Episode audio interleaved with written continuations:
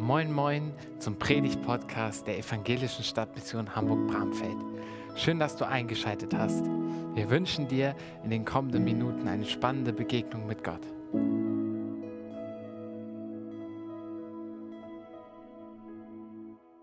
Und als das fünfte Siegel das Lamm auftat, sah ich unten am Altar die Seelen derer, die umgebracht worden waren, um des Wortes Gottes willen und um ihres Zeugnisses willen. Und sie schrien mit lauter Stimme, Herr, du Heiliger und Wahrhaftiger, wie lange richtest du nicht und rächst nicht unser Blut an denen, die auf der Erde wohnen? Und ihnen wurde gegeben, einem jeden, ein weißes Gewand. Und ihnen wurde gesagt, dass sie ruhen müssten noch eine kleine Zeit, bis, die, bis vollzählig dazu kämen ihre Mitknechte und Brüder, die auch noch getötet werden sollten wie sie. Und ich sah, als es das sechste Siegel auftat, das Lamm, da geschah ein großes Erdbeben und die Sonne wurde finster wie ein schwarzer Sack. Und der ganze Mond wurde wie Blut. Und die Sterne des Himmels fielen auf die Erde, wie ein Feigenbaum seine Feigen abwirft, wenn er von starkem Wind bewegt wird. Und der Himmel wich wie eine Schriftrolle, die zusammengerollt wird, und alle Berge und Inseln wurden weggebewegt von ihrem Ort und die Könige auf Erden und die Großen und die Obersten und die Reichen und die Gewaltigen und alle Sklaven und alle Freien, sie verbargen sich in Klüften und Felsen der Berge und sprachen zu den Bergen und Felsen, fallt über uns und verbergt uns vor dem Angesicht dessen, der auf dem Thron sitzt und vor dem Zorn des Lammes, denn er ist gekommen, der große Tag ihres Zorns und wer kann bestehen? Wir haben uns ja letzte Woche und in den letzten Wochen sehr intensiv mit dem Thronsaal Gottes beschäftigt. Wir haben einen großen Blick auf den geworfen, der war, der ist und der kommt. Und der, der in unserer Gemeinde und durch die Gemeinden und mit den Gemeinden lebt. Und wir haben letzte Woche uns die Seelsorge Gottes angeschaut, den er den Gemeinden zukommen lässt. Die Gemeinden, die, diese sieben Typen, die Gott kennt, da ist die treue Gemeinde oder die Gemeinde, die tot ist, die laue, die fortschrittliche, die weltliche, die verfolgte, die vollkommene. Und alle Gemeinden kennt Gott. Alle sind seine Gemeinden, die er liebt. Und er gibt sich täglich die Mühe, uns immer wieder uns mit seiner Liebe zu bemühen und er möchte, dass wir die erste Liebe nicht verlassen, sondern dass wir ein Herz, eine Leidenschaft für diesen Herrn und Gott bekommen. Und es ist er, der, der würdig ist, überhaupt fähig ist, diese Siegelrolle zu öffnen, Jesus Christus. Und jetzt verlassen wir diesen großartigen Blick und stellen uns auf diese Grundlage, um einen Blick hineinzuwerfen in das, was Gott uns auch nicht verheimlichen möchte. In dem Wissen, was auf uns zukommt. Und wir schauen mit diesem Wissen und im, Herzen, diesem Thronsaal Gottes, schauen wir auf die Zeit, die Gott uns gegeben hat. Denn das, was wir haben, ist ja begrenzt. Ich habe euch heute was mitgebracht.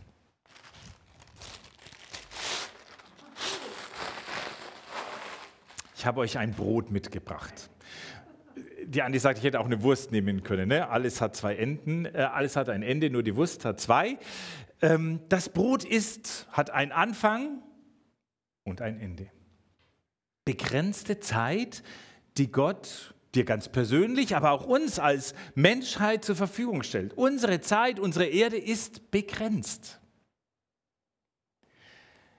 Und so wie dieses Baguette Anfang und Ende hat, hat unsere Zeit beginnt und hört auf. Zeit, die Gott dir und mir zur Verfügung stellt. Zeit ist also ein hohes Gut, das Gott uns anvertraut. Und Gott traut uns zu und an, einen Blick an das Ende zu werfen. Zu sagen, was kommt, was läuft denn und was wird denn nach dieser Zeit passieren?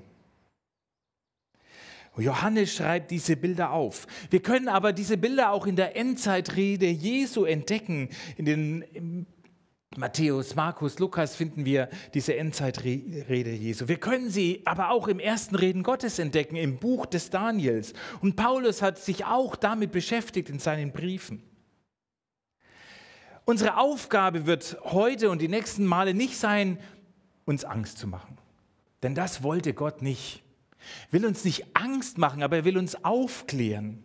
Er will uns in seinen Plan und den Weg hineinnehmen. Übrigens sagt Jesus ja, in der Welt, da habt ihr Angst. Also es gehört auch ein bisschen dazu, je mehr wir ans Ende gucken und je mehr wir erleben, dass es in unserem Leben Angst gibt. Dass wir in Entwicklungen sehen, die uns Angst machen. Und wie sagt Jesus, dies habe ich mit euch geredet, damit ihr in mir Frieden habt. In der Welt habt ihr Angst, aber seid getrost, ich habe diese Welt überwunden. Es geht also nicht darum, Angst zu machen, sondern unsere Aufgabe wird es heute sein, auch keine Festlegungen zu treffen. Ja, der Antichrist, das war, das war mal der Papst, jetzt ist es gerade China und Trump war es auch schon. Darum geht es nicht. Es geht nicht darum, irgendwelche Festlegungen zu treffen. Es geht auch nicht zu bewerten, ist jetzt in welcher Situation findet dieser Krieg in der Ukraine statt und dann noch vorher Corona? Denn wir befinden uns ja in der Endzeit seit der Himmelfahrt Jesu. Seitdem befinden wir uns in der Endzeit. Und wir wissen nur nicht so genau, ähm, wie viel Zeit ist denn jetzt schon rum? Ja? Wahrscheinlich ist das schon durch. Also bleibt das noch. Oder vielleicht doch nur noch so viel? Wir wissen es nicht. Wir wissen es nicht.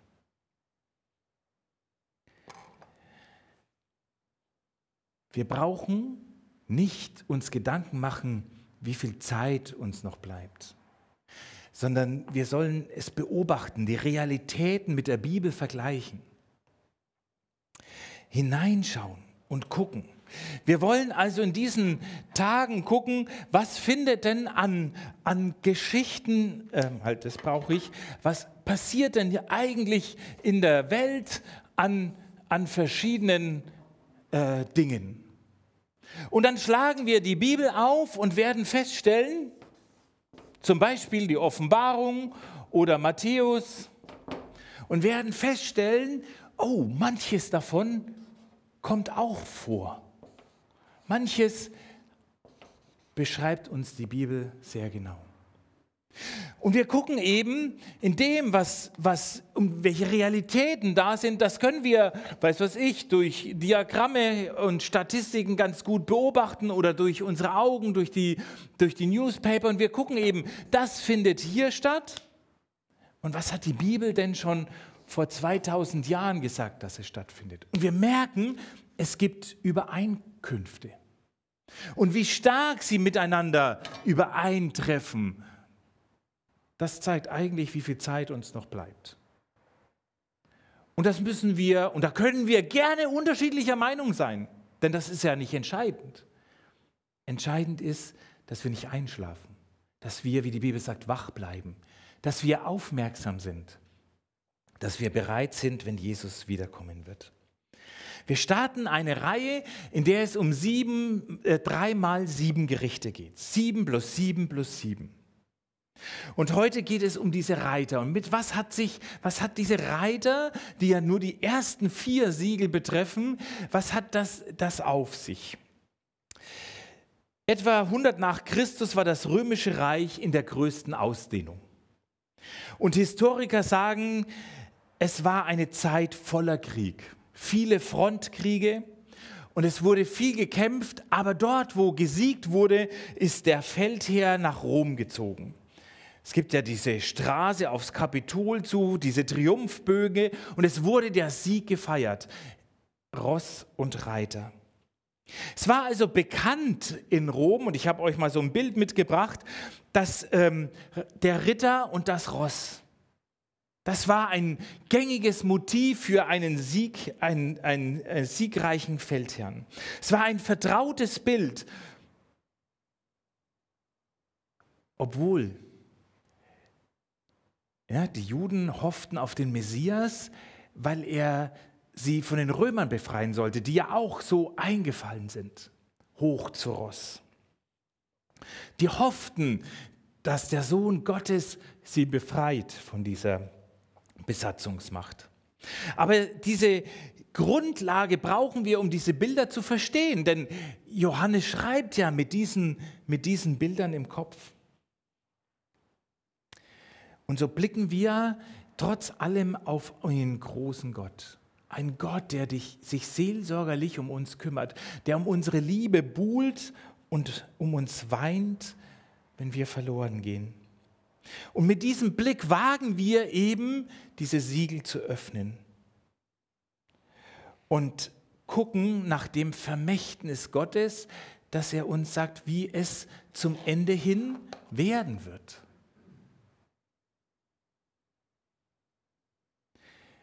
Manchmal leben wir ja so, als würde das Brot nie zu Ende gehen. Ne?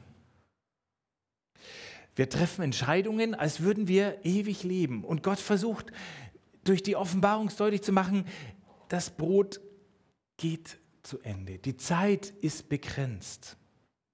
Es ist ein hohes Gut, das Gott uns zu, zur Verfügung schenkt.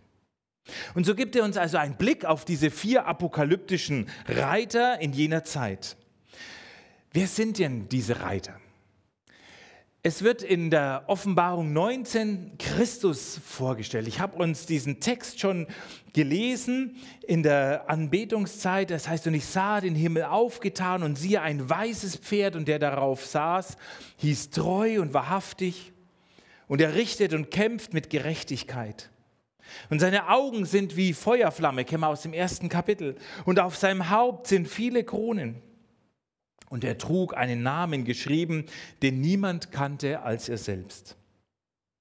Und er war angetan mit einem Gewand, das im Blut getaucht war, und sein Name ist das Wort Gottes. Na, da kommt Johannes nochmal rein. Am Anfang war das Wort und das Wort war bei Gott. Also Jesus wird, ist zwar nach Jerusalem auf einem Esel eingezogen, aber jetzt kommt er als ewiger Herrscher siegreich auf einem weißen Ross. Es wird das zweite Kommen Jesu beschrieben. Jesus kommt, um alles neu zu machen. Das Brot ist dann alt, das ist dann zu Ende. Und Gott wird ein himmlisches Brot, eine neue Erde schenken, ohne Ende. Aber kommt, warum kommt er jetzt schon beim ersten Öffnen des Siegels, wo er doch eigentlich erst in Kapitel 19 dran ist, nach der ganzen Drangsalzzeit? Dieses Bild ist tatsächlich für Christus eigentlich reserviert. Aber wir merken, es sind ja vier Reiter, die hier auftreten. Und hier kommt der Gegenspieler Gottes ins Spiel, Satan. Satan äfft Gott nach. Er macht Gott nach. Er täuscht die Menschen, weil er wie ein Gott auftritt und auch wie ein Gott handelt. Und das merken wir noch mehr, wenn es um den Antichristen geht. Das kommt dann in Kapitel 13. Es gibt unsagbar viele Beispiele, wie wir erkennen könnten, dass der Teufel so tut, als wäre er der Heilige, der Gerechte, der Sieger. Böse kommt und will auch ein Ritter sein. Es möchte hoch auf Ross, zu Ross reiten wie ein siegreicher König. Und, aber das ist er eben nicht. Denn Jesus ist Sieger. Jesus ist für uns gestorben und auferstanden. Ja gut, auch manchmal stirbt der Bösewicht. Und das werden wir tatsächlich in der Offenbarung auch sehen. Und er wird wieder auferstehen. Übrigens, wie bei den Hollywood-Streifen. Ne? Der Böse und manchmal stirbt der Böse und plötzlich irgendwie, weiß er, kommt er in ein, ein bisschen in ein besonderes Wasser und schon lebt er wieder. Hollywood hat, ne, ich sage immer in, in der Jugendarbeit, die, wenn, man, ähm, wenn man einen Film drehen will, muss man die Bibel lesen. Im Studium, früher war das so, weiß nicht, ob es heute noch so ist, dass ähm, wenn, wenn du äh, Regisseur studiert hast, dann hast du in der Bibel gelesen. Die Dramatik wird daraus genommen. Wird natürlich dadurch auch entschärft, auch wenn das ja die Filme zeigen, warum sollte das dann echt sein? Taktiken des Teufels. Das Spannende ist, dass wir Menschen tatsächlich immer wieder auf dieses falsche Ross setzen. Wir geben zum Beispiel Milliarden jedes Jahr aus, um Außerirdische zu finden. Es gibt in der Wissenschaft den Versuch, den Tod abzuschaffen, ewiges Leben zu schaffen. Oder wir investieren gerade Unmengen in den Weltfrieden und rüsten mit Unmengen an Milliarden und Billionen auf.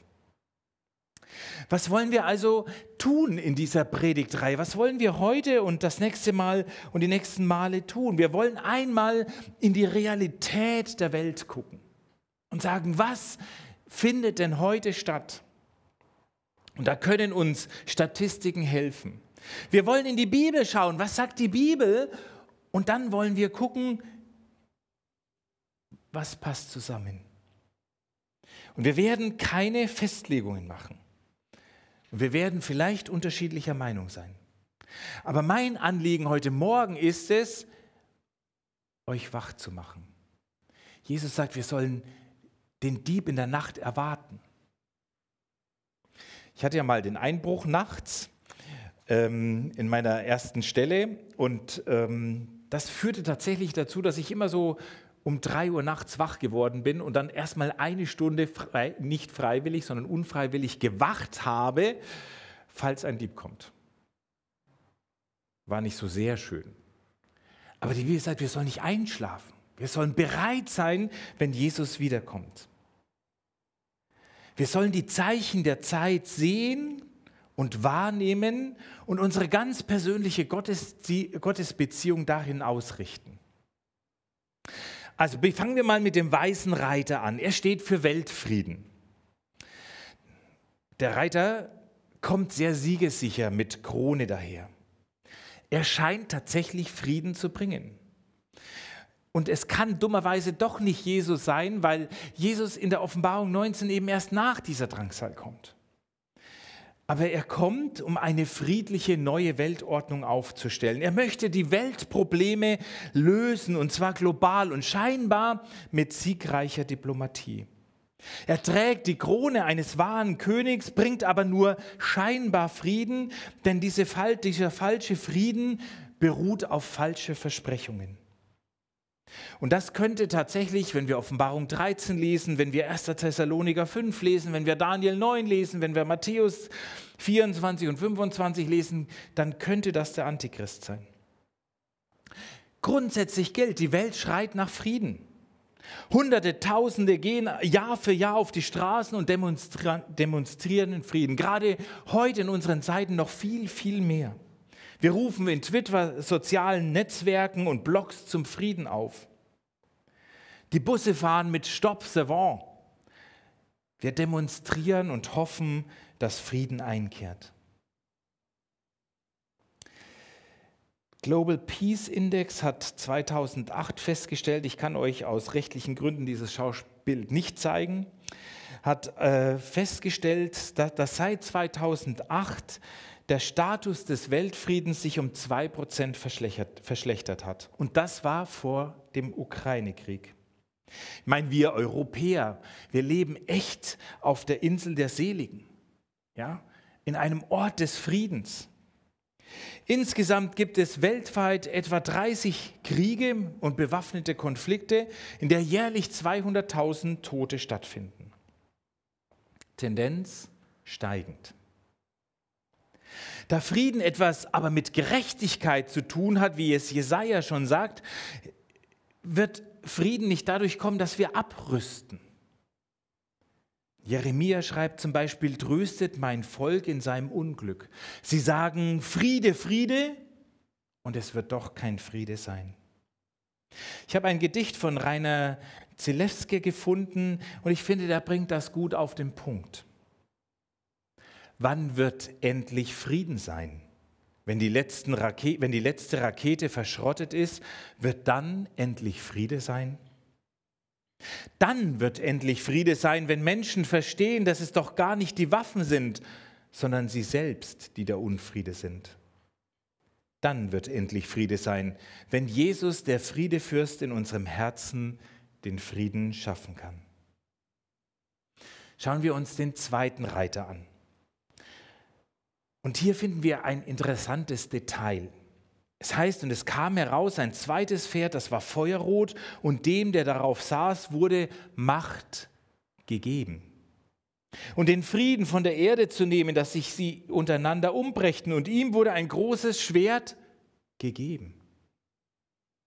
Der Reiter auf dem roten Ross nimmt also den Frieden weg von dieser Erde. Und wir dürfen diese globale Dimension hier nicht aus den Augen verlieren.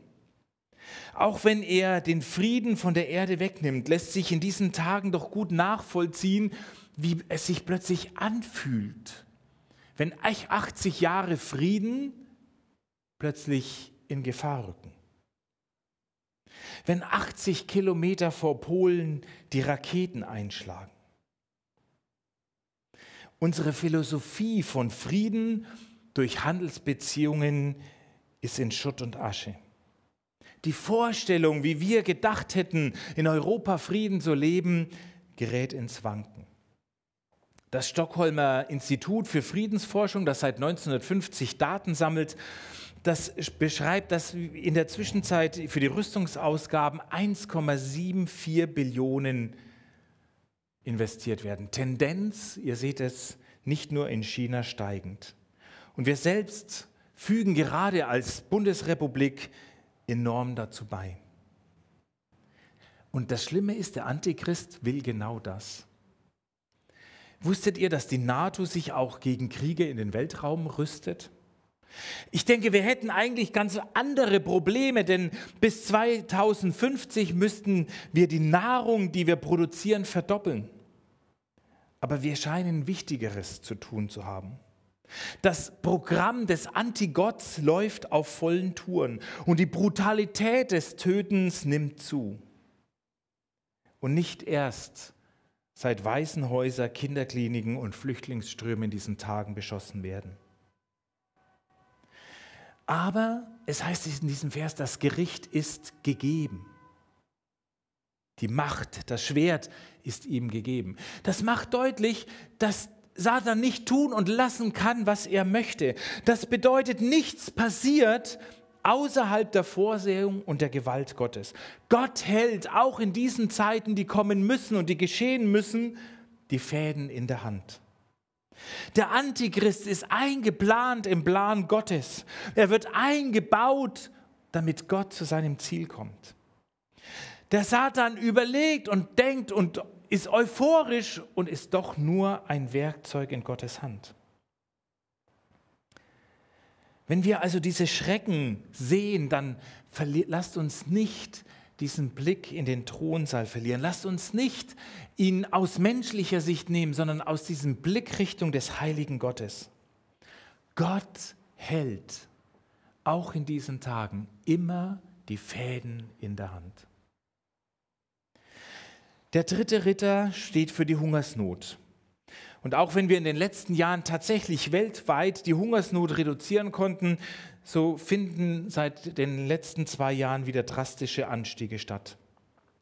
In Aktion Deutschland hilft fand ich diese, äh, ähm, diese Folie. Sie schreiben, weltweit leiden 690 Millionen Menschen unter Hunger. Jeder elfte Mensch hat nicht zu essen. Eins, zwei, drei, vier. Ne, versteht ihr? Zählt mal durch. Es würden zwei Leute heute hier sitzen, die kein Essen kriegen würden. Und die Prognose jetzt im ukrainischen Krieg ist verheerend. In diesen Tagen las ich die Aussage eines Ökonoms, der sagte, es könnte sein, dass das Brot bis zu 10 Euro kosten könnte. Acht Milliarden Weltbevölkerung haben wir und jeder Vierte hat keinen regelmäßigen Zugang zu sicheren, nahrhaften und ausreichender Nahrung. Drei Milliarden Menschen können sich keine gesunde Ernährung leisten. Davon spricht die Bibel. Der vierte Ritter, er ist der, der für tödliche Krankheiten und Tod steht. Gemäß einer Statistik nehmen im Zeitalter von Antibiotika, moderner Medizin und Versorgung die Sterberate zu im Verhältnis zur Weltbevölkerung. War 2020 noch die Sterberate 7,7, ist sie schon in diesem letzten Jahr bei 8,12. Sind 2020 im Schnitt 1,8 Menschen pro Sekunde gestorben, sind es jetzt bereits zwei. Corona hat uns neu gelehrt, dass wir selbst in reichen, medizinisch hochversorgten Europa nicht vor Seuchen und Pandemien sicher sind. Und auch hier heißt es, ihm ist die Macht gegeben worden. Gott hält trotz alledem die Fäden in der Hand. Und es wird ein Viertel der Menschheit nicht mehr sein. Wir merken, wir können also diese Siegelgerichte global sehen und das, was wir heute erleben, das, was wir wahrnehmen, das, was uns Angst macht, ist erst ein Schatten dessen, was kommen muss. Das Siegelgericht Nummer 5 handelt dann von der Christenverfolgung. Dank Open Doors wird sie seit vielen Jahrzehnten weltweit dokumentiert. Und auffallend ist immer noch, dass Europa eigentlich keine große Rolle dabei spielt. Wir leben echt auf der Insel der Seligen. Ich denke nur manchmal, vielleicht ist das gar nicht so hilfreich. Denn wie schnell schläft man in seinem Glauben ein und fühlt sich geborgen und sicher? Vielleicht tut manchmal so ein Schrecken wie Corona ganz gut. Und Schließlich, das sechste Siegel ist, dass die Kräfte der Erde und des Himmels aus dem Gleichgewicht geraten.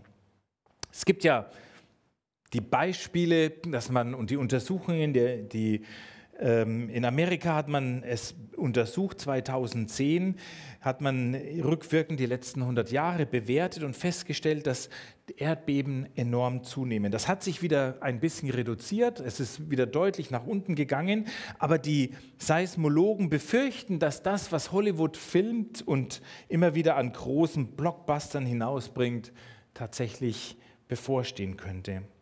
Ein globales Beben.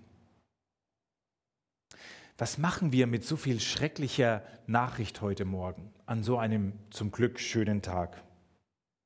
Vielleicht sagst du, ach, der, der, jetzt fängt er an. Ja, ich wusste doch, Offenbarung, jetzt wird schwarz gemalt und jetzt kommt so richtig der Druck und das war mein letzter Gottesdienst in dieser Serie. Aber es heißt ja Lichter in der Nacht.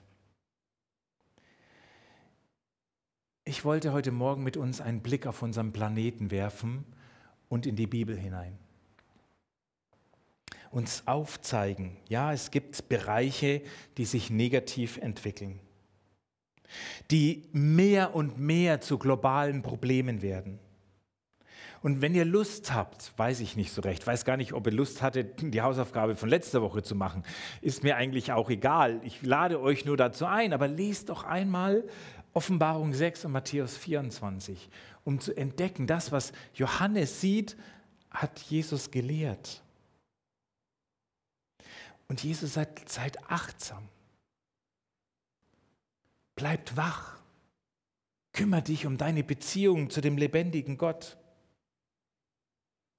In Lukas 21 schreibt er eben, das sind die Tage der Vergeltung, dass erfüllt werden werde alles, was geschrieben wird. Ist ja spannend, ne? Ich muss die Bibel nehmen, die andere zerfällt mir. Dass, dass sich alles erfüllt hat. Warum sollte sich das hier nicht erfüllen? Wenn das Wahrheit ist, über 6000 Jahre hin, warum sollte zum Ende unseres Brotes das nicht auch wahr werden? Jesus sagt, das Gericht, die Vergeltung kommt. Aber er lädt uns als Erlöste ein. Er ringt darum und sagt, ich möchte, dass du befreit wirst, dass du rausgerissen wirst, dass du das nicht erleben musst. Ich ringe darum, mit dir die Ewigkeit zu bringen. Dann sagt er weiter, und die Menschen werden vergehen vor Furcht, vor Angst und in Erwartung der Dinge, die kommen sollen über die ganze Erde.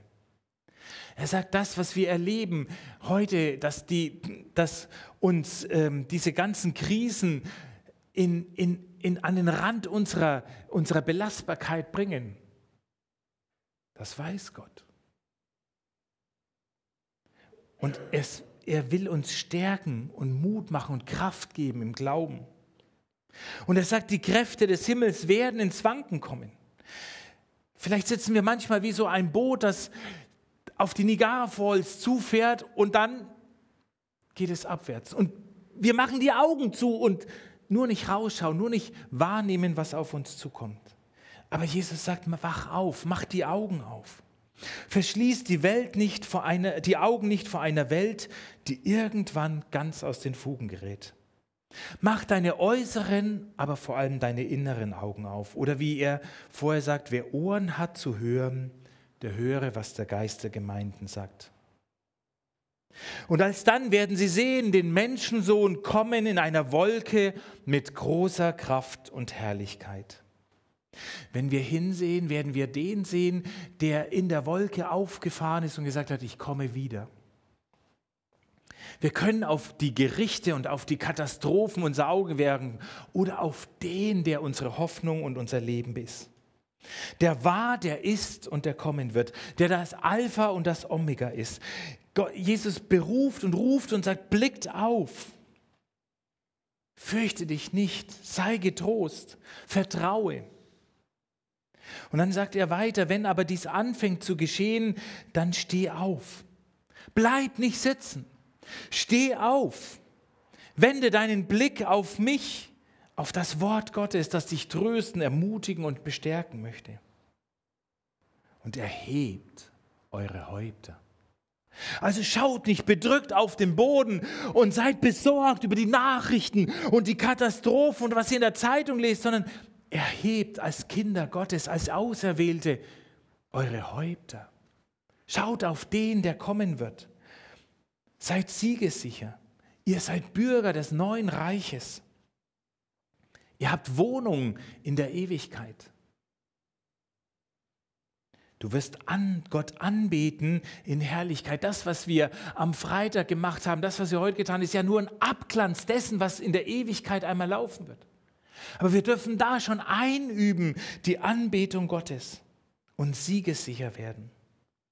Und warum dürfen wir siegessicher sein? Jesus sagt, weil sich deine Erlösung naht. Weil sich eure Erlösung naht. Sei gewiss. Bevor dieses Boot die Niagara Falls hinunterbrechen wird, wird dich Gott hinausreißen und dich erretten. Seine Liebe, sie hört nie auf, egal wann es kommt. Er hat den Feind besiegt. Darum lasst es alle Welt hören, er ist unser Gott. Er ist die Antwort auf alle noch offenen Fragen. Vertrau ihm und komm in seine Arme. Und das wollen wir jetzt mit dem nächsten Lied auch singen. Denn seine Liebe hört niemals auf. Amen. Wir hoffen, dir hat diese Predigt weitergeholfen. Wenn du noch eine Frage hast oder mit uns in Kontakt treten möchtest, schreib uns doch eine Mail an info@ev-stadtmission.de oder besuche einfach unsere Homepage, auch ev-stadtmission.de.